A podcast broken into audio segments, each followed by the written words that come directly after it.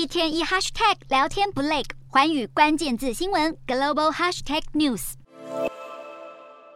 在位不过四十五天的英相特拉斯领的却是终身俸禄。根据英国政府规定，特拉斯依然享有卸任首相公职津贴，每年最多能请领十一万英镑，超过台币四百一十万元的费用。虽然这笔津贴采实报实销，不能提前领取，也不能用在私人生活上，但它是终身有效。而特拉斯的任期之短，自然让反对派心生不满，认为特拉斯没有申请津贴的资格。先前英国小报在网络上开直播，把特拉斯的照片放在一颗莴苣旁边。嘲弄他担任首相的时间跟一颗莴苣的有效期限，看看谁更短。没想到特拉斯上任短短四十五天，就让莴苣拿下胜利。影片引起热烈回响，甚至俄罗斯前总统麦维德夫还发文恭喜这颗莴苣，讽刺特拉斯的意味十足。还有常年住在首相官邸唐宁街十号的英国国猫兼捕鼠大臣赖瑞，在特拉斯请辞后，赖瑞的官方贴文幽默表示，闹剧实在拖太久，所以查尔斯国王干脆请他接掌首相。先前强生黯然下台时，赖瑞也在社群媒体发言，表示首相只是暂时的过客，而他会是唐宁街的永久居民。